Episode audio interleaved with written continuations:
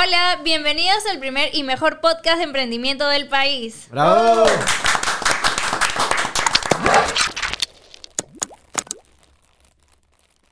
Mi nombre es Araceli Marengo y el día de hoy nos acompañan Larry Salas y también está con nosotros nuestro amigo. Felipe Paz, ¿cómo están?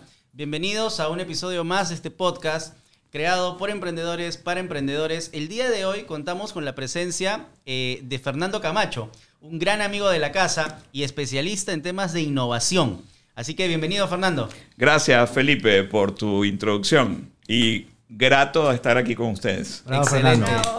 Gracias por venir. Gracias. Bueno, en este episodio vamos a cambiar un poco la temática porque lo que hemos venido haciendo semana a semana es eh, entrevistar emprendedores. En este caso en particular, si bien Fernando también tiene algunos emprendimientos de los cuales nos va a comentar, el día de hoy queremos eh, que él, a raíz de su experiencia y conocimiento en el tema, nos informe, nos cuente un poco qué cosa es esto del metaverso que tanto se viene hablando. Hemos visto de que el dueño de Facebook salió a decir de que Facebook ya no se llama más Facebook, de que ahora se llama Meta, ¿no? Y que va a crear un metaverso. Y claro, todos lo hemos visto y todos lo estamos escuchando y, y realmente eh, estamos muy a la expectativa de cómo esto nos va a impactar, cómo es que esto va a cambiar nuestra forma de hacer negocios o nuestra forma de eh, interactuar con otras personas. Entonces, la pregunta de cajón y con esto quisiera partir, ¿qué es un metaverso? Muy buena pregunta, Felipe. El metaverso. Ve- vamos a la etimología de la palabra. La etimología de la palabra viene compuesta de dos, tiene dos componentes. Meta, que significa más allá, y verso, que tiene que ver con, eh, eh, del latín, eh, el, el inverso, el, el entorno, el resto. Entonces estás tú y el entorno. El metaverso, entonces, combinando las dos palabras etimológicamente, tiene que ver con lo que tenemos y más allá. Entonces, el metaverso, eh, en términos etimológicos, significa eso. Ahora, ¿qué significa en los términos que nos los está exponiendo nuestro amigo Zuckerberg? Y ya les contaré también quienes han hablado de este tema antes, porque no es nuevo. Eh, es crear más allá del universo conocido, del el mundo real que conocemos, crear otro ambiente inmersivo donde podamos participar tal como participamos en el mundo real. Eso básicamente es lo que busca eh, este metaverso y exclusivamente existe dentro de la red. Ese, ese es uno de los elementos que introduce esta definición de, de Mark y de los que han, eh, los precursores en el tema del metaverso. ahora que mencionas el tema de los precursores, lo- el metaverso no nace con Mark Zuckerberg. No, para no nada. nace con Facebook, no, no Para nace nada. ahora en el 2021. Es otro intento más de llevarnos a un mundo más allá del mundo conocido o del universo conocido, básicamente. Es otro intento. Ahora, quizás estamos en el momento preciso para que eso ocurra, tenemos que verlo en los próximos años. Faltan algunas tecnologías habilitantes, pero creo que estamos más cerca. Sí, de hecho, nadie podría asegurar el éxito de este proyecto con Mark Zuckerberg porque creo que hay muchas aristas alrededor de crear simplemente un, espacio virtual de, no sé, de realidad virtual y demás. Por lo general, eh, digamos, entendiendo la definición de metaverso que nos has dado, eh, lo más común o, o- o conocido son pues los videojuegos. ¿no? O sea, los Así videojuegos son espacios virtuales en donde tú eres un muñequito, eres un avatar y puedes interactuar con otras personas. ¿no? Así es. Eh, y eso viene de hace muchísimo tiempo. Por supuesto. Les pregunto algo. A ver quiénes tienen idea de algún universo paralelo donde hayan participado. A ver, ¿tú qué conoces? Los Sims. Es- ese es un ejemplo de un metaverso. Los Sims fue un videojuego donde te invitaban a través de un avatar, tú creabas tu personaje y Tenías una vida dentro del universo de Sims. exactamente, ¿y qué más Podías hacías en Sims? podías tener pareja, podías comprar una casa, tener un terreno, acomodarlo. Podías ser alcalde, podías postular, un montón de cosas. Entonces ya ahí había un metaverso. ¿Eso de qué año fue?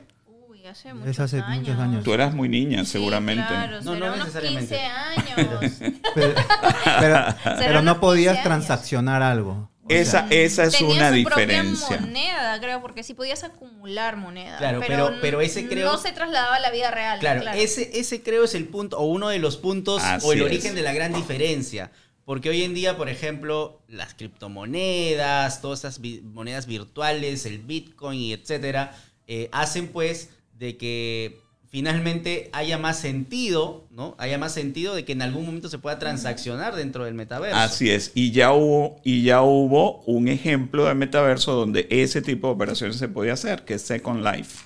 Ese sí fue un intento de crear un metaverso donde puedes hacer transacciones y hay una moneda propia y esa moneda propia la podías intercambiar con el mundo real. Entonces ya empiezas a generar un vínculo entre el mundo real y el mundo virtual donde eh, el, el negocio que puedes hacer dentro del mundo virtual también se traduce a beneficios en el mundo real. Y de ahí salen otras, otros eh, eh, modelos también para ese tipo de Dicho, transacción. dicho sea de paso, eh, Second Life, este, este videojuego, al día de hoy sigue generando 60 millones de dólares de ganancias Así- anuales. Así es, exactamente. Y si empiezas a ver eso en un solo metaverso, a donde nos quiere llevar este anuncio es, hay varios metaversos que puedes combinar. Entonces, en función de eso, dependiendo de quién tiene las mayores comunidades, va a aportar mayor valor a ese metaverso integrado. Y ahí quiero resaltar algo, ya que, que es hasta medio macabro, porque, o sea, al final, Facebook o Mark va, va a crear el metaverso, Meta, etcétera. Es como que el primero que está dando como que el boom, pero ya salió a los días nada más el CEO de Microsoft diciendo que también va a crear su metaverso. Claro, Y hay personas que se preguntan, oye, ¿estamos hablando de, de lo mismo o que cada quien va a tener uno y se van a conectar? ¿Vas a poder interactuar de uno y otro? ¿Cómo va a funcionar? Porque al final, más allá de lo que ellos hagan de forma independiente o conjunta, todo eso tiene sentido en la medida en que haya mucha gente dentro. ¿No? así es. Así Entonces, es. los metaversos de Microsoft y de Facebook van a ser lo mismo, van a ser diferentes. ¿Cómo crees tú que se va a dar eso? ¿Qué está pasando hoy día para, para hacer una extrapolación de lo que pasa hoy día? Existen plataformas de Microsoft, de Google, de Facebook y de otras marcas que están interactuando hoy día porque no les queda de otra. O sea, yo tengo que poder ver mi correo, sea de Google, sea de, de Microsoft o de cualquier otra marca, tengo que poder verlo en un mismo ambiente. Entonces yo hoy día tengo herramientas que trata de colocarla Microsoft o la coloca Google, que me permite integrar el correo no importa de dónde venga. Si extrapolamos eso al metaverso, a ninguno le va a convenir tener un metaverso aislado, porque vas a generar un grupo cerrado de intercambio que no va a interactuar con otros elementos de la economía digital. Entonces, se van a tener que poner de acuerdo. Esa es mi, mi- mi previsión. Tienen que ponerse de acuerdo y empezar a crear protocolos de intercomunicación, etcétera, para que esos metaversos estén integrados. Porque si no, no tiene sentido. Sí, en realidad ahí para aportar un poco, eso va a venir de la mano con la web 3, hasta donde entiendo, porque por ejemplo la web o el internet como lo conocemos ahora es la web 2 y la web 3 lo que viene, eh, digamos, dentro de ella es que ahora las transacciones, ya sea de información o monetarias, van a ser de- descentralizadas. Eso quiere decir que cada uno va a ser dueño de sus propias transacciones. Por ejemplo, Así es. ahora entramos a Facebook y Facebook sabe todo lo que nosotros buscamos y de acuerdo a eso nos proporciona eh, una este, publicidad y ese es su negocio. En la web 3 ya no va a ser así. Es más, esto viene de la mano también con las criptomonedas, que lo que es en sí es, es una, digamos, eh, un movimiento financiero descentralizado, es decir, no le corresponde a ningún país y todo está transparente y la persona, o sea, todo el mundo sabe dentro de las criptomonedas quién compró, eh, cuánto cuesta y, y quién se lo vendió. Así es. ¿no? Entonces, la web 3 va a ser como que el, el siguiente paso en el sentido de que, por ejemplo, si yo, Larry Salas, estoy en el metaverso de Facebook y Facebook tiene la mayor este, comunidad ya que tiene distintos servicios como las compras online, videojuegos, tiene gaming, tiene la interacción social que, bueno, ha disminuido como justo estábamos conversando antes, y tiene varias cosas, o sea, varios servicios tiene ahora Facebook, este, parejas, o sea, tiene bastantes servicios, entonces yo creo que el más exitoso sería el que tiene la comunidad más grande. ¿no? Entonces, quien tenga esa comunidad más grande, en teoría será el más exitoso. Este, pero todo va de la mano pues con, con lo que se viene ahora, que es este siguiente paso, lo, de la Web3. Y Así. todo eso amarra la cripto, los NFTs, Así el metaverso y todo. Ahora, fíjate, yo ahí voy a comentar eh, que además es, es algo que se sostiene a través del tiempo en el uso de tecnología de información. Hay tres componentes fundamentales en la tecnología de información. Una es el acceso, otra es el procesamiento y otra es la capacidad de almacenamiento de información. Todos los sistemas de información necesitan esos tres componentes. ¿Y por qué el de, la, comunicación o el de la interacción? Porque nosotros no estamos preparados para estar físicamente en el mundo digital. Por eso necesitamos algo que nos ayude a interactuar. Lo que tú mencionas son tecnologías habilitantes. La Web3 es lo que va a permitir que masivamente se pueda acceder a este ambiente de alto procesamiento y de alta capacidad de almacenamiento de, información. Entonces, desde el punto de vista de conectividad, la Web3 es- va a ser el habilitador de ese acceso masivo, porque lo que necesita el multiverso efectivamente es que sea masivo y tú comentas justamente ese tema. La comunidad mayor, que en este caso es Facebook, y que ya el uso de Facebook natural ha ido disminuyendo, esto le va a dar un nuevo auge a esa gran comunidad. Pero esa comunidad sola tiene que interactuar con otras comunidades, porque no son únicas. Google también tiene sus propias comunidades, este, Amazon tiene sus propias comunidades, y así cada una de las empresas que están en, tanto en el mundo virtual como, como en el mundo real. Entonces, todo eso tiene que conectarse, porque no puedes vivir en el metaverso de Facebook sin comprar en Amazon. Claro. ¿Cómo te vas a conectar entonces desde el metaverso de Facebook toda esa comunidad? Aunque haya un marketplace allí, siguen comprando en Amazon. Claro. ¿Vas a despreciar el- el- Claro. la comunidad de Amazon? No puedes. Tiene... Sí, y ese va a ser el principal desafío, porque si no va a pasar exactamente lo mismo que con las criptomonedas, que en algunos lugares solamente son valiosas, en algunos lugares, y claro, precisamente por no tener acceso a muchas otras cosas, es que, te, digamos, termina mitigando la, la- la- la captación de comunidad. Así es, ¿no? Entonces, así es. ese es el principal desafío, pienso. Ahora, todo esto, ¿cómo va a cambiar la forma de hacer negocios? Esa es una pregunta, en mi opinión, bien interesante. No los va a cambiar la semana que viene, no los va a cambiar en tres meses, pero tenemos que ir creando nuestras propias comunidades, y ahí va a ser un cherry. En Priority Pet, una de las cosas que estamos creando es la mayor comunidad de pet lovers y de todo el ecosistema que brinda servicios a esa comunidad. Entonces, cuando tú tienes un activo como ese, ya tú vas a tener un peso específico dentro del metaverso porque tú estás llevando una comunidad a esa, a esa realidad, a esa nueva realidad eh, en ese mundo. Entonces, si vamos digitalizando desde ahora nuestra comunidad, y eso es un, consejo a los emprendedores, digitalicen sus negocios para ir preparando el terreno para tener sus comunidades de clientes, proveedores, etcétera, que tengan un peso específico que aportar a este metaverso. Por ejemplo, hace poco hablábamos a la interna eh, en la oficina y uno de los compañeros nos decía, oye, o sea que en algún momento las empresas eh, van, a, van a existir coworkings virtuales en el metaverso Así es. y te van a cobrar por entrar a tu oficina en el metaverso. En el metaverso, ¿no? claro. Ya no vas a tener que arrendar oficinas físicas. Tampoco, porque ¿y, ¿y qué estamos haciendo hoy día? Nosotros probablemente nos movemos a una oficina física, igual nos conectamos a una reunión virtual, porque no todos están en la, en la, en la Correcto. oficina Sí, física, claro. ¿cierto? Ajá. ¿Te ha tocado que has tenido, estás en la misma oficina y tres de los que estamos en la reunión Están igual estamos conectados. conectados porque hay otros que no están en la oficina. Eso va a ocurrir de manera natural. Y lo vemos en el video de, de Mark Zuckerberg. Está un señor en una plaza, creo que es en Barcelona, jugando ajedrez y las piezas son virtuales y del otro lado hay un señor virtual, un holograma, jugando con el señor y él está a distancia. Entonces, es la combinación del mundo físico y del mundo virtual. Ahí les recomiendo a Netflix para hacerle una, una Ah. propaganda en- a Netflix. Real- Eh, vi una que se llama Recuerdos de la Alhambra, que es de un jue- videojuego que se inventan de realidad virtual.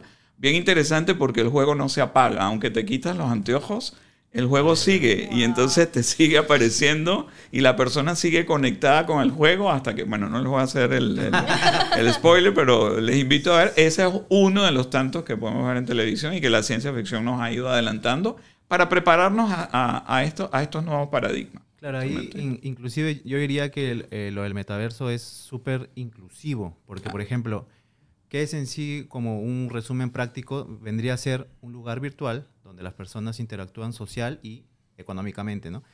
Eh, obviamente en base a una estructura del ciberespacio construido, pero sin limitaciones físicas Así es. y sin limitaciones económicas. ¿Qué quiere decir? Que cualquier persona, por poner un ejemplo, que es, eh, no sé, que ha tenido un accidente y que es minusválido, eh, pero que es muy hábil diseñando algo, por ejemplo, no o sea, sabe, no sé, diseño gráfico, animación, crea un NFT, lo pone a, a la venta, Así es. gana 50 millones de dólares mañana. Entonces, esas limitaciones o esas ventajas Que en, existen en ahora ese mundo Ajá. del metaverso, en el mundo real no podría, porque la persona tendría que tener contactos, su papá tendría que ser el amigo de no sé quién, tendría que tener un montón de plata para que lo ponga a, a la venta y por ahí un loco viene y lo... No, acá lo pone en un mundo eh, virtual, donde ya todo el mundo está entrando, y se lo compran así en una hora. Es más, Sí. hace 2.000 copias de esos eh, NFTs y genera más dinero todavía. Así es. Estaba buscando la definición del NFT, pero si tú la tienes, nos la comentas para, para ¿Qué el término que es un NFT? NFT. Un NFT es, un un, no- es un este, token no fungible. No fungible. Sí, que en realidad es como tener la seguridad que lo que estás intercambiando por ese por el costo de ese NFT es algo único o algo que hay un, por ejemplo, tú sabes de que lo que estás comprando son solamente 2000 copias en el mundo, nada más, ¿no? Entonces, esa transacción o en todo caso esa eh, seguridad te la da un código que se asocia a la obra de arte, que normalmente es un JPG. O sea, si me preguntas qué es, es un JPG. Es más, cualquier persona podría crear en 10 minutos un, NFT. Si eres diseñador gráfico, si eres este, editor de videos, eh, creas una obra de arte, la pones a la venta en 10 minutos. Hay dos plataformas, te descargas una eh, extensión de Chrome que se llama MetaMask, luego te abres tu cuenta en OpenSea, que es donde está todo el mercado de los NFTs, los relacionas, este, compras Ethereum, creo, para luego poder ponerlo a, la venta y en 10 minutos tienes tu, NFT. Obviamente, ¿quiénes han sido los más exitosos ahorita con el NFT? O eres un genio del arte, o eres una persona que ya tiene una comunidad en el mundo real. ¿No? Entonces así la gente va a saber. Y si eres una persona que tiene una comunidad en el mundo real, no sé, pues de 30 millones, por ejemplo, de, de personas, tú puedes poner un NFT a la venta y a- en ese NFT le pones unas cláusulas, vamos a llamarle, eh, que es parte del smart contract, donde por ejemplo le dices, si tú compras este NFT, tienes, aparte del- de la obra de arte que estás llevando, que puede ser cualquier dibujo, este, le dice, por ejemplo, que tres años tienes acceso a charlas uno a uno, por ejemplo. Exactamente. Ah, Pero ¿cuánto cuesta eso? Cuesta 70 millones de dólares. Entonces empieza- empiezas a ponerle valor a eh, productos desarrollados y diseñados dentro de ese mundo virtual y que se venden y se utilizan solamente dentro de ese mundo virtual. Entonces ya generas otra economía, porque generas una economía de productos que son vendibles y consumibles dentro de esa, de esa economía Ahora, virtual. yo voy a hacer un comentario impopular. ¿no? O sea, yo, este, yo, yo, a ver, yo soy del mundo financiero, digamos. Y yo soy enemigo del tema de la especulación. Así es. Particularmente, eh, en lo personal, yo respeto mucho a la gente que invierte en criptomonedas y etcétera. Pero la verdad para mí, lo más cercano de inversión en criptomonedas es jugar al tragamonedas, hoy en día. Claro. El problema de la inversión en criptomonedas es que la gente entra y, y- y como crece tanto tu, tu inversión, nunca sales. ¿no? Ujú. O sea, para mí, una, una inversión en donde tú entras y no tienes un plan de salida, no me parece muy inteligente que digamos. ¿Y por qué menciono esto? Porque el problema que estoy viendo, por lo que ustedes, lo que ustedes acaban de explicar y demás, es que va a haber demasiada especulación dentro de este metaverso. O sea, los precios van a ser definidos en base a qué? Oferta y demanda. O sea, Así es. Sí. Y por eso es que eh, el, el tema de los tokens no fungibles es porque crean una escasez del tipo de producto. Es decir, solo hay 200 copias de mi obra de arte en el mundo y yo la vendí a 10, pero alguien la quiere comprar y tiene 20, bueno, va a tener que ir a donde Claro. a alguno de esos 200 hacerle una oferta por 20, porque yo quiero ese bien. Entonces es oferta y demanda. Claro, ahora. Por eso es que con los bienes no, los tokens no fungibles, tú creas un mercado eh, específico de productos digitales, donde eh, una de las, de las cláusulas es no copiar, porque imagínate, Claro. la Mona Lisa es una sola, la física que conocemos. Pero si alguien hace una versión de la Mona Lisa digital y hace 200 copias, sabes que en ese mundo digital solo circulan 200 copias y tienen un certificado y el blockchain te asegura que una de las que tú compres es una de esas 200. Entonces, los que se benefician en este momento del mercado del arte, también se benefician programadores este, que hacen piezas de programa para juegos y las venden en ese, en ese mundo virtual y las compran este, quienes quieren modificar su, por ejemplo, su rendimiento en el juego, etc. Otro, otro mm, filón de negocio que ha salido allí y que tiene que ver mucho con el mundo virtual es los países con alto nivel de pobreza, los jóvenes de esos países, y les hablo con propiedad, este, se han dedicado a jugar para ganar. ¿Qué significa jugar para ganar? Entras en un videojuego popular, masivo, y juegas, este, te, mm, destacas subiendo niveles, subiendo niveles. Y alguien que quiere llegar a ese nivel, tú le pones en venta el avatar con el que tú llegaste a ese nivel. De esa manera, alguien te está comprando subir de nivel y tú, por el esfuerzo de trabajar para subir de nivel, ganas por haber hecho ese trabajo. Ya, Y esto, y eso lo he visto hace. O sea, a ver, te digo, esto lo vi en la época del colegio. Claro. O sea, hace. Uf, no sé. Yo era un capitalista de las canicas, ¿cómo le llaman aquí? Al, Canicas, canicas. canicas. Ah, Nosotros le llamábamos allá metras. Porque yo tenía, compraba 10, 20 canicas y al mejor jugador de canicas de la cuadra les prestaba 10 y le decía, pero me devuelves 15. y él se ganaba 20 o 25, pero yo me ganaba 5 por el préstamo de las 10. Claro, claro. Entonces, este, desde el mundo real lo puedes pasar al mundo virtual también. Sí. Lo que quería comentarles, como mi tema es innovación, uno de mis temas es innovación. En la maestría, cuando hice la maestría, primera promoción de esa maestría, después me enteré de eso, que fui primera promoción hace unos cuantos años atrás. Eh, ahí nos definieron la innovación como la inserción social de los inventos. Entonces, un invento por sí solo, si no es aceptado socialmente, no es innovación. Y los tres tipos de innovación que podemos ver son innovación de algo que ya existe, que es más fácil que sea aceptado porque ya la gente lo Conoce conoce, versión anterior. conoce una versión anterior, entonces es más fácil introducir un cambio. Ah, mira, esto mejoró para tal y haces una campaña de mercadeo y esto, mira cómo luce mejor y tal. La televisión en blanco y negro subió a la televisión a color. Uy, qué bien, pero seguíamos viendo televisión. Ahora, ¿qué pasa cuando hacemos un salto a computadores digitales, por ejemplo? Que empiezas a ver videos allí, puedes ver televisión en streaming como vemos hoy, en los celulares, etc. Ya salté, ya es un salto cuántico de la televisión y contenidos a otro tipo de dispositivos y contenidos. Entonces ahí estoy haciendo un cambio total, o sea, un, un- un- el mismo, digamos, la misma idea la hago de manera diferente. Ese es el segundo tipo de innovación. Y el tercer tipo de innovación es algo totalmente diferente, el reloj. Claro. Cuando nadie usaba reloj, al que se le ocurrió el reloj dijo, lo voy a hacer circular. Y la gente se preguntaba, ¿por qué circular? ¿Qué tiene que ver un círculo con contar el tiempo que transcurre en el día? Y no va a tener 12 espacios, va a tener, eh, no va a tener 24 espacios, va a tener 12.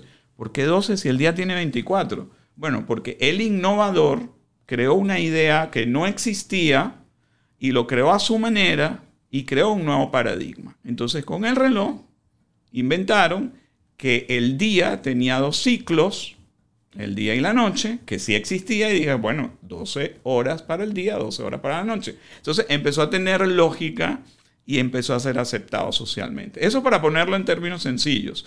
Hoy día el metaverso es una manera distinta de ver cómo vamos a enfocar los negocios. Y que va a funcionar o va a ser real y, exitoso en la medida en que socialmente lo aceptemos. Exactamente, ese es el punto. Sí, y ahí es clave el tema de las comunidades. Justo iba por ese lado, porque si ya existe Second Life donde ya hay un metaverso, por así decirlo, ¿por qué no lo estamos usando hoy en día? Por la aceptación social. Porque sigue siendo como una isla o Es una un isla. país aparte, por así decirlo. Así es. Y, y quizás no ha tenido la aceptación que sí ha tenido Facebook como red social y como grupo social que acepta cómo interactúa en esa página hoy y en ese grupo a través de los distintos servicios que nos ha brindado. Ahora nos brinda otra posibilidad, otro nivel. Entonces, por eso siento que estamos más cerca. Probablemente no sea solamente Facebook. Evidentemente, ninguno va a querer quedar fuera de, de ese mundo. Sí. Eh, Amazon va a mover eh, sus fichas también, las va a mover Microsoft, las va a mover Google. Todo el que ha creado dentro de las grandes eh, empresas de tecnología, que ha creado un elemento o una gran comunidad que aportar, va a crear también su propio metaverso y lo va a conectar. Y Esa es mi, mi- mi- mi Esto viene de- la percepción. mano con lo de las criptomonedas, o sea, viene ahí de la mano este, paso a paso, ¿no? Justo con lo que comentabas, re- regresando un poco a lo de que mencionabas que estar en criptomonedas o invertir en criptomonedas es como ir a un casino. No es tanto, o sea, yo personalmente pienso que no es tanto así, porque por ejemplo, de un casino, tú con las fichas del casino no puedes comprar nada, salvo jugar en esa máquina. Entonces no puedes comprar algo en un mundo paralelo. O sea, eso es lo que te hace que el casino sea un vicio, etcétera, eh, y que te genere ludopatía ya, ¿no? Eh, pero no, no puedes comprar nada en un mundo paralelo. En cambio, con las criptomonedas, en un metaverso sí lo puedes hacer. Es más, todo se mueve a raíz de las criptomonedas. O sea, puedes comprar cosas en las criptomonedas. Es más, y hay proyectos que inician con los NFT, por ejemplo, salen a la venta 10 imágenes de 10 monitos, por así llamarlo. Salen a la venta esos 10 NFTs. Cuando tú compras esos NFTs, entras a una comunidad. En esa comunidad te explican que esos NFTs o esos personajes son parte de la creación de un nuevo videojuego. Luego sacan otros NFTs que es la ropa de los monitos, ¿no? Entonces sigues enganchado ahí en esa comunidad. Entonces es como que vas creando proyectos y propuestas y la comunidad que te está empezando a comprar esos NFTs te va solvent como un crowdfunding, pero medio este que no sé, Comunidad digital. Sí, con una comunidad digital, donde las cosas la gente tiene cosas de valor en esa comunidad, como el juego que no recuerdo su nombre ahorita este donde se venden terrenos, se construyen casas.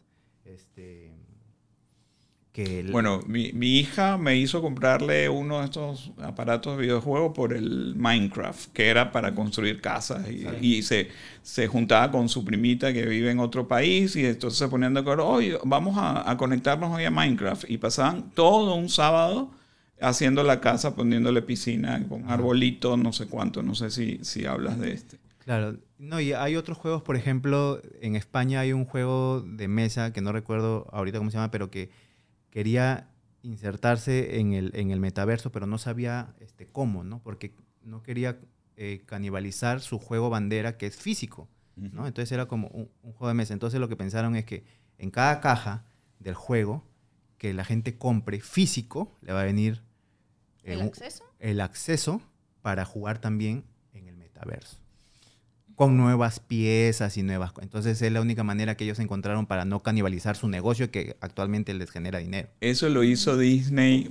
Te, te sigo con las historias porque mi hija me fue llevando por todas las historias de los metaversos creados. En el caso de Disney, eh, me hizo comprarle el juego de Club Penguin. Y uno de sus cumpleaños hicimos el cumpleaños de Club Penguin. Y parte del regalo era eh, regalarle a los niñitos una figurita y el código para entrar al metaverso y jugar el metaverso de Ah, Club mira. Penguin para eso. Ese fue el regalito, de, que era una tontería. Realmente, no sé, costaría dos dólares, un dólar, dos dólares la figurita. Claro. Pero el, el ingreso al metaverso es gratuito y después te vas enganchando con otras actividades y ahí sí empiezas a comprar cosas, ¿no? Entonces, es para ir incentivando. A, a esta generación ya la prepararon. O sea, mi hija va a entrar al metaverso Sí, sin problemas. Claro. Claro, Los paradigmas los vamos a ir manejando nosotros, los millennial vintage, por ejemplo, este, que, que hemos vivido más el mundo físico y hemos tenido que ir esperando la tecnología, porque en mi caso yo he estado esperando la tecnología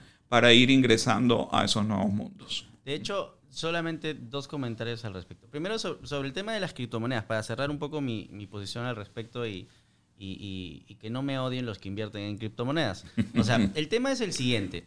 Em, en términos financieros, hay una premisa general, ¿no? Y es que el riesgo y la rentabilidad siempre van de la mano, son directamente proporcionales. Entonces, en cualquier tipo de inversión, en donde hay muchísima rentabilidad, hay muchísimo riesgo. Claro. ¿ok?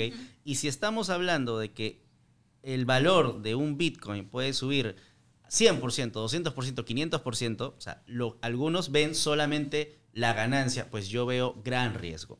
En lo personal, eh, no me siento cómodo invirtiendo con cosas que dependen de un tweet. ¿no? O sea, sale Elon Musk a dar un tweet con tal cosa y el precio sube, que el precio baja. O sea, esa especulación, digamos, a mí personalmente no me hace Pero sentir a gusto. no todas las criptomonedas, solo fue con una. Sí, solamente fue con una, que, que valió mucho y ahora no vale nada. Entonces, ahora, ¿a qué voy? De que esa- ese nivel de especulación y, ese, y esa falta de control al respecto es lo que a mí me hace pensar de que no es una buena manera de, de invertir si es que no se tiene un plan de salida. ¿Qué es lo que sucede y por qué lo relaciono con, las, con, con el tragamonedas? ¿no? Y, y nuevamente para, para explicarlo mejor y no se tome a mal. Porque en el tragamoneda, ¿no? Eh, ¿cómo nace el tema de la ludopatía? Ganas y tú dices, oye, ya gané, ¿me voy con lo ganado o sigo jugando? Ujú. Claro, o sea, si estás ganando, ¿cómo sabes que vas a dejar de ganar? Entonces intentas, ¿no? Ujú. Intentas, intentas.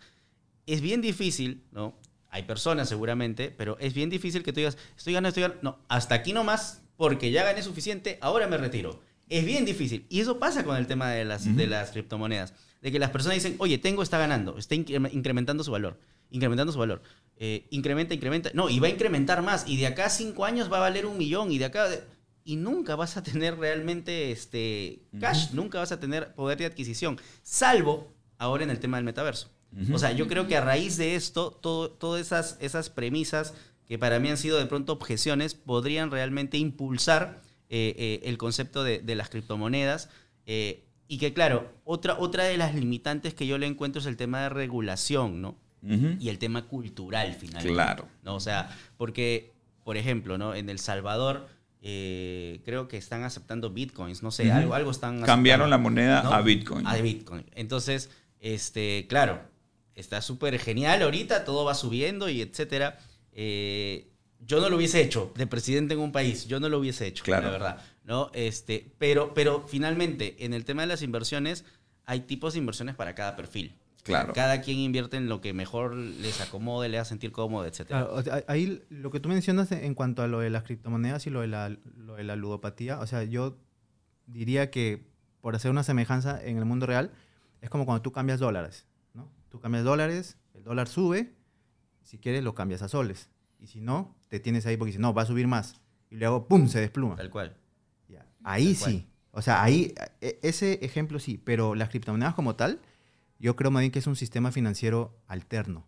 Claro, hay muchos peligros, como tú dices, que no se puede regularizar, no, no hay cómo medirlo, por eso los gobiernos como locos están queriendo ver la manera de cómo fiscalizan, porque es más, cualquier, no sé, pues nadie sabe si es dinero, aunque sí, sí habría forma de saberlo, porque de todas maneras, para que tú compres una criptomoneda o una cierta cantidad de criptomonedas, tienes que hacer una transacción del dinero real a la Sí. criptomoneda. Claro. Y eso sí está y regulado. eso sí está Eso regulado. sí. Entonces, este, Por eso, o sea, o sea, tú, tú, para participar en el tema de criptomonedas, renuncias a una capacidad de adquisición real por una capacidad de adquisición Virtual. virtual Virtual. A futuro. O sea, estás jugando dinero de ahorita a dinero de después, que seguramente va a valer mucho más. Ahí yo tengo una observación, porque no es a futuro. Lo puedes empezar a invertir Claro. dentro de ese medio y generar ingresos dentro de ese medio. Entonces, velo como dos ambientes paralelos. Lo que pasa es que aquí no está regulado. Eh, Ahí es donde hay un riesgo, que no está regulado por nadie y, y parte de la buena fe en la tecnología. Es decir, el Bitcoin está respaldado por blockchain Por como blockchain, tecnología y en función de eso tú confías en el tipo de inversiones, contratos inteligentes y todo lo que hagas allí. Pero esa moneda tiene tanto valor allí en la medida en que está generando ingresos dentro de esa economía virtual. Entonces, sacaste del mundo real para meter en el mundo virtual, pero eso lo estás invirtiendo en el mundo es virtual. como una bolsa, como una bolsa de, de- de valores virtual, Sí. Prácticamente. Es como una bolsa de valores virtual. Y, y precisamente ahí voy. O sea, en el tema, por ejemplo, de la bolsa de valores, inviertes, ganas, transfieres, etcétera. Al final, quien hace un montón de plata es el corredor de la bolsa. Porque él es el que se lleva la ganancia y compra y vive feliz. ¿ok? Tú en realidad vas incrementando eh, el, el valor de tu dinero en el tiempo, pero ¿qué tanto haces uso de él? O sea, a ver, nuevamente, eh, la, pre- la película, por ejemplo, de Lobo del Wall, de Wall Street, de Wall Street. ¿no? O sea, eh, ahí quien se forraba en dinero era, digamos, el que corría el tema de la bolsa. O sea, el trading de las criptomonedas es como la bolsa de valores. eh, Tal cual. Virtual. Pero ahí, en ese caso, ahora la gente que está entrando a las criptomonedas, y por eso hay muchas estafas y salen en todos los noticieros ahora, tú no le des tu plata, tus 10 mil dólares para empezar, si no sabes del tema y no sabes en qué plataforma se hace, Totalmente. no le des a alguien que te diga yo te voy a hacer ganar un millón de soles porque eso no sí, es así. Sí, O sea, sí. si tú tienes conocimiento y tú mismo lo puedes hacer, Sí, mete, pero no metes, no, no metes todo lo único que tienes. Totalmente. Y de hecho, la recomendación sería esa. Este, y, y- y ratifico, o sea, no, sa- no satanizo el tema de la, de la inversión en criptomonedas. Me parece que hay muchas, eh, muchos obstáculos, pero que la existencia de metaversos van a irlos golpeando, irlos sacando de- de- del medio. Claro. Sin embargo, este, la recomendación es esa. O sea, si de pronto quieres invertir en criptomonedas, en realidad, si quieres invertir en cualquier cosa, no inviertas en algo que no conoces. O sea, por mucho que venga un entusiasta a decirte, Sin oye, duda. nos vamos a forrar en dinero. O sea, no, no- eso no funciona. Eh, el negocio millonario con riesgo cero no existe. No O existe. sea, eso ya sépanlo, ¿no? O sea, entonces, ahora, un tema que se, sobre lo que mencionaste, y a mí, personalmente, y cuando lo escuché dije, esto es una tontería, pero ahora tal vez ya no es una tontería. Así es. Y es que la venta de terrenos virtuales. ¿ok? Vi un TikTok, que ahora vamos a ir con el tema del TikTok. Vi un TikTok en donde un muchacho, jovencito, decía, este, bueno, estoy, he empezado a invertir y acabo de comprar un terreno virtual este, de no sé cuántas hectáreas a 50 dólares. O sea, cuando yo lo vi dije, terreno virtual, a ver, ¿no? ¿Qué es eso, no? Este, y ahora, con el tema de los metaversos y Claro. demás, hace muchísimo sentido. ¿no? Porque puede poner una tienda, puede poner un Ay, centro comercial, puede captar este, bitcoins para este, inversionistas que quieran desarrollar un, un centro comercial de eh, tiendas para mascotas. Entonces hacemos nuestra, nuestro mundo virtual, nuestro centro comercial en el terreno de este señor y para nosotros es una inversión comprarle el terreno en 100. Ya él ganó, ya está 100, ganó ya él 100. ganó 100, ya ganó el 100%, por ejemplo. Y yo invito a eventos a mis este, a mi comunidad, lo invito a eventos del centro comercial de Priority Pet, por ejemplo. Entonces, esa es una manera de ir moviendo nuestra comunidad a eventos que pueden ser virtuales, como eventos como los que estamos haciendo, invitar a un parque para dar una premiación eh, por el caso de Halloween. Eso, eso forma parte del mundo real, pero también podemos invitar a la gente a que participe de un evento en el mundo, en el mundo virtual, en el metaverso, donde este muchacho me vendió el terreno donde, donde estoy haciendo el centro comercial. Y, y ahí van a poder asistir a ese evento dueños de mascotas de todos los países que están hoy día este, recibiendo a Priority Pet este, como una comunidad en- dentro del país. O sea, Entonces te das cuenta todo- que sí tiene, tiene todo, sentido. Todo está este, amarrado en, en realidad a, a lo que viene. Y ahí justo so- sobre ese tema, em, por ejemplo, es como ahora en el mundo real, o sea, lo que vivimos todos los días. ¿no? Alguien se compra un carro más caro de una marca tal, como que para... Uno porque puede comprárselo, ¿no? Obviamente. Y Ujú. otro porque quiere pertenecer o pertenece a un cierto estatus. Entonces, que él tenga ese carro lo hace parecer o lo hace, en todo caso, que la gente lo identifica que pertenece a cierto estatus, ¿no? En el Así mundo es. real o se compra una casa en una zona este, súper cara y tal, ¿no? Y En el mundo virtual o en el metaverso, tú puedes decir, por ejemplo, yo tengo unas de las 2.000 copias únicas en el mundo que ha sido diseñada por Michael Jordan. ¿Me entiendes? Entonces, Michael Jordan no tiene que, que pintar 2.000, vamos a suponer, 2.000 cuadritos de un, de, de un balón de básquet, ¿no? No tiene que pintar él. con su- No, simplemente hace 2.000 copias únicas en el mundo y entonces la- las personas en, en el metaverso podrán decir, yo soy una de las 2.000 personas en el mundo que tiene una copia de la obra de arte última antes de su muerte, suponiendo, de, de- de Michael Jordan. Entonces es como un estatus cibernético, como un estatus virtual. O sea, de hecho me has hecho pensar en este jueguito de Pet Socia- Society Pet, Society Pet, ¿Ya? puede ser, donde tu Society avatar, Pet, sí. sí, tu avatar cada vez iba teniendo más cosas.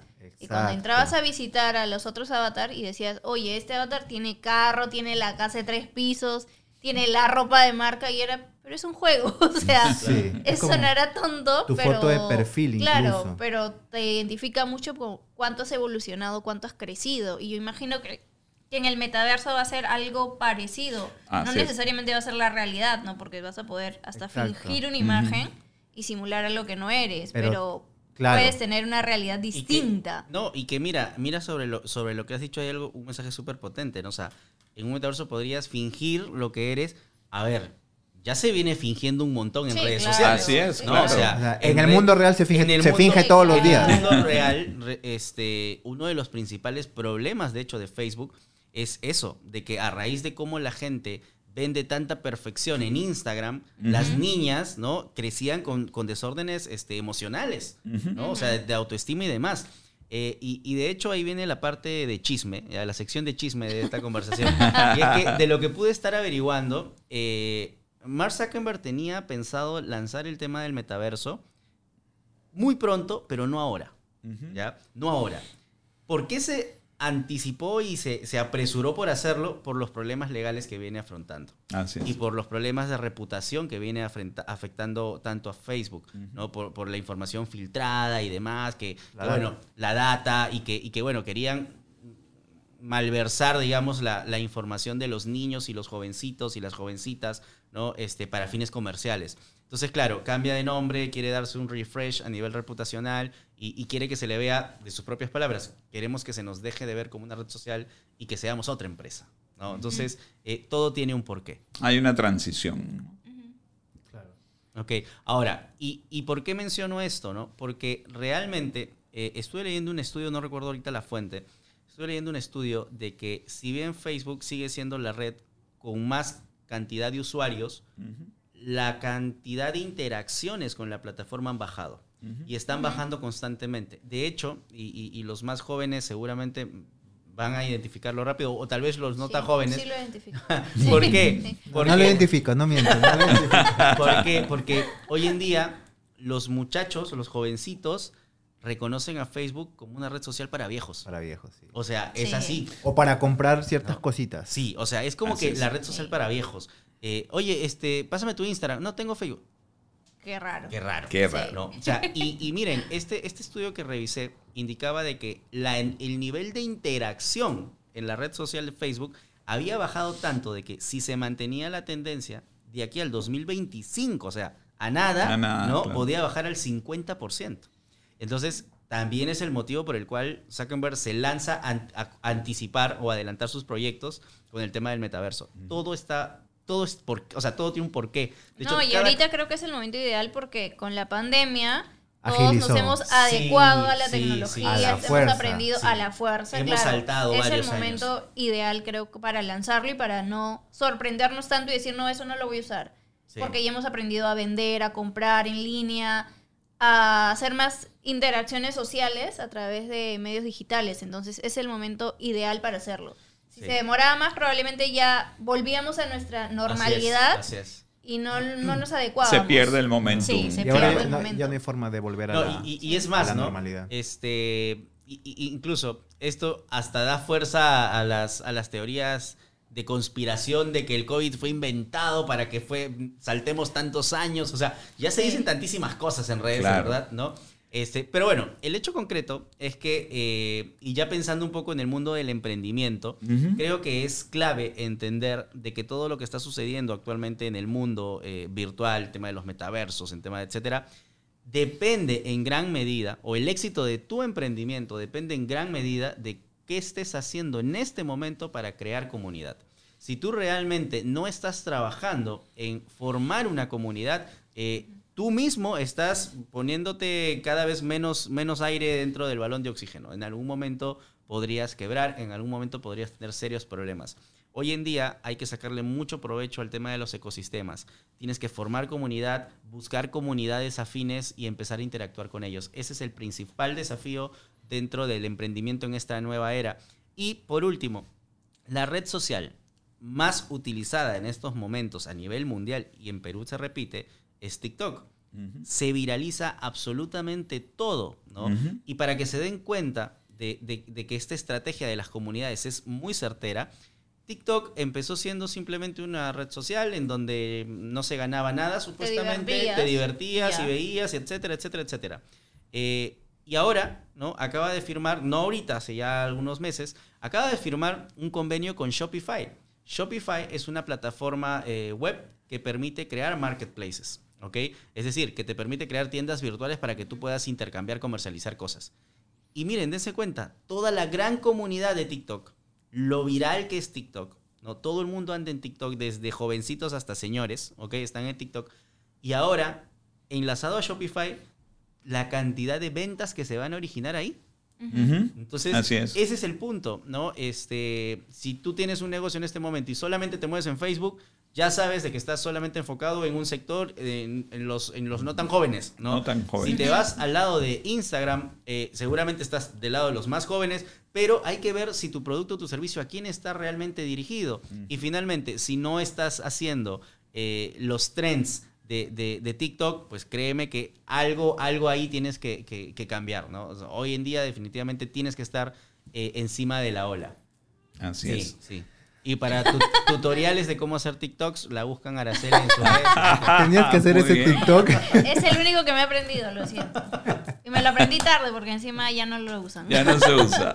Pasan muy rápido. Ahí lo, que, lo único que quería agregar es que efectivamente coincido con todo lo que has dicho y lo que le agregaría es qué estás haciendo hoy por digitalizar tu negocio. Porque hay que estar en ese mundo digital. Aunque tu negocio sea el mundo real, Tienes que estar en el mundo digital para prepararlo y en el momento adecuado estar en el metaverso que corresponda. Y, algo que quería complementar es que incluso si tienes ya tu negocio en el mundo digital, es la capacidad de adaptarte a nuevas redes. Porque puedes tener tu negocio digital y tenerlo solamente en el marketplace de Facebook y no haber migrado a Instagram y no haber llegado a TikTok. Entonces es esa capacidad de adaptarte a nuevas cosas. Así es. Así es. Y ahí viene el concepto de eh, participa, sácale provecho a tu ecosistema, ¿no? Así que este, bueno, de eso se trata. Eh, Fernando, por último, eh, sabemos de que eres el director de operaciones de Priority Pet eh, y que estás a cargo de toda la operación de Priority Pet en Perú. sabemos de la gran acogida que está teniendo la aplicación. Hay muchas personas descargándose la aplicación para controlar la salud de sus mascotas, para agendar citas al médico, para comprar alimentos, juguetes, etcétera, ¿no? Este, y hay una serie de novedades más. Eh, que, se vienen no solamente en Perú, sino en diversos países de la región. Así es. Cuéntanos un poquito de qué consta y darle la invitación formal a todos los que nos puedan estar viendo a, que se descarguen Priority Pet y que sean parte de la palabra clave hoy, comunidad, de los pet lovers en Latinoamérica. Bueno, eh, gracias por, por eh, darme la oportunidad de hacerle la, promoción a, Priority Pet.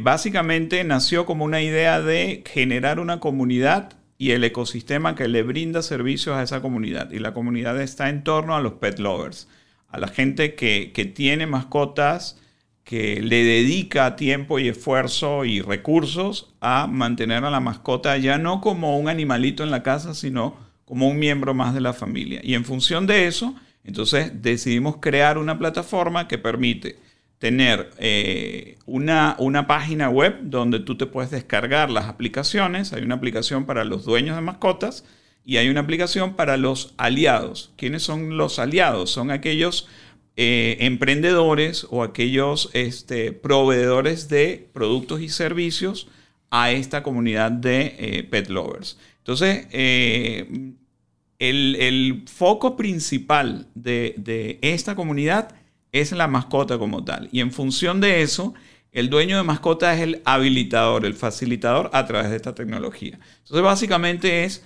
un club donde invitamos a todos los amantes de mascotas a participar de ese ecosistema y crear una comunidad alrededor de eso. Entonces, los invito a descargarse la aplicación tanto en iOS como en Apple. Este, entran, ponen Priority Pet y con Priority Pet identifican si son dueños de mascota, bajan el app de dueño de mascota. Si tienen un negocio o prestan un servicio o venden productos para mascota, bajan la aplicación de aliados y ahí se registran y de manera gratuita tanto eh, pueden colocar sus productos allí, sus servicios, este, y tienen una vitrina para toda esa comunidad que está, que está creciendo este, semana a semana estamos viendo efectivamente la evolución y el crecimiento de todos estos eh, pet lovers. Y a medida que eso está creciendo, nuestros aliados se están dando cuenta del valor de pertenecer a esta comunidad. Así es, así es. Perfecto. Bueno, este, hemos contado hoy con la presencia de Fernando Camacho, especialista en innovación, emprendimiento, eh, además, como les mencionaba, amigo de la casa y director de operaciones de Priority Pet. Eh, espero de que esta sesión o este capítulo, este episodio les haya gustado mucho y les haya ayudado a entender mejor qué es lo que está pasando en el mundo virtual. Así que no sé si tienen algún comentario final para, para cerrar esta transmisión. En... Las redes sociales. Sí. Nos tienes que compartir las redes sociales de Priority Pet. ¿Dónde te pueden encontrar? ok, este, pueden, eh, pueden buscarnos en www.prioritypetclub.com y eh, para, ya les hablé de las tiendas, las tiendas de Apple, Apple Store y, Android. y, Android. Pueden bajar las aplicaciones tanto para dueños de mascotas, se llama Priority Pet, y para aliados, prioritipet.club. En Facebook, y, en, Instagram. En Instagram también tenemos prioritipet.club. Perdón, la de Instagram se llama Priority Pet Perú. Priority Pet Perú. Sí, Priority Pet Perú en Facebook, en Instagram. Y pues eh, nada, eh, encantadísimo. Creo que ha sido una, una sesión súper diferente a las anteriores y súper enriquecedora. Este, de hecho, ahora mismo eh, empiezo a invertir en criptomonedas gracias a la presión de, Larry. Esperaremos ver a Priority Pet en el metaverso muy pronto. Seguramente. Ahí estaremos en algún momento. Muchísimas gracias. Gracias.